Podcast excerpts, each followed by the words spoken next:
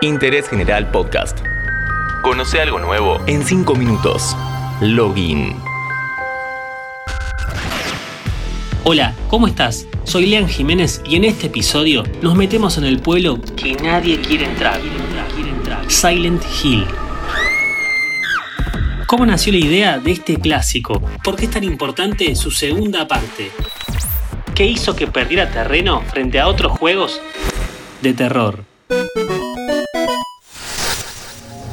A mediados de la década del 90 se establecen las bases del género survival horror. Si bien la mayoría recordamos a Resident Evil como el que lo popularizó, Alone in the Dark a principios de esa década fue el que dio el puntapié inicial.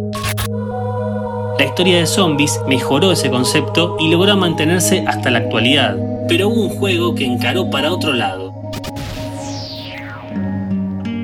La empresa japonesa Konami le encargó a un equipo crear un juego de terror para hacerle frente a Capcom que ya venía con Resident. Así nació Team Silent, Silent, grupo que se va a hacer cargo del desarrollo de las cuatro primeras ediciones. Se tomaron un avión hasta la ciudad de Chicago y recorrieron las afueras, los pueblos desolados, para sacar fotos e inspirarse entendieron que la ambientación era muy importante. Ese minimalismo fue buscado también por las limitaciones de la PS1. Para disimular el popping, ese defecto que hacía que los elementos aparezcan de repente en el horizonte, tenían que recortar la distancia de dibujado. En esos años, muchos juegos recurrían a este artificio, pero el team lo supo meter en la historia y quedó bien justificado se hizo presente la niebla, recurso que genera mayor ansiedad. Y acá empezamos a notar el secreto. Daba más miedo no ver, no saber el origen de determinado ruido que la peor de las mutaciones genéticas de Resident Evil. Lo mismo pasa con la noche, distancia de dibujado corta y solo ves lo que te permite tu linterna.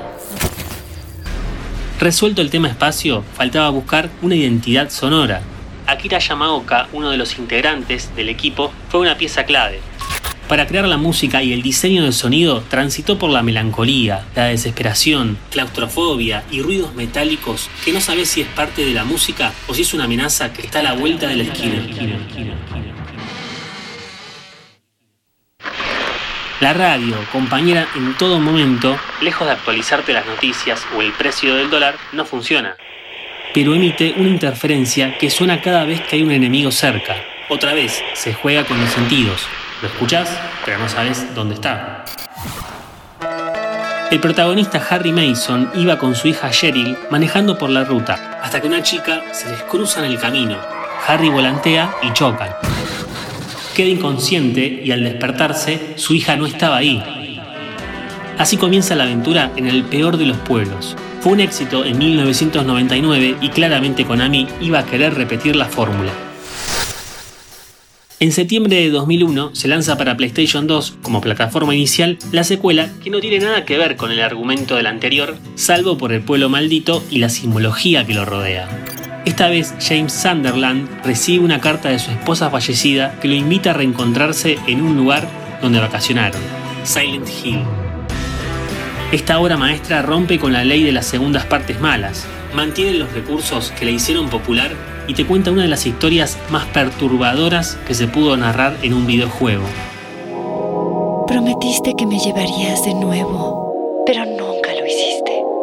Bueno, ahora estoy ahí sola, sola, sola, sola, sola. Es un viaje por los sentimientos, la culpa, la libido, las frustraciones del protagonista y varios temas tabú. Sin entrar en spoilers, tiene uno de los mejores giros argumentales que te pone en una situación incómoda como jugador.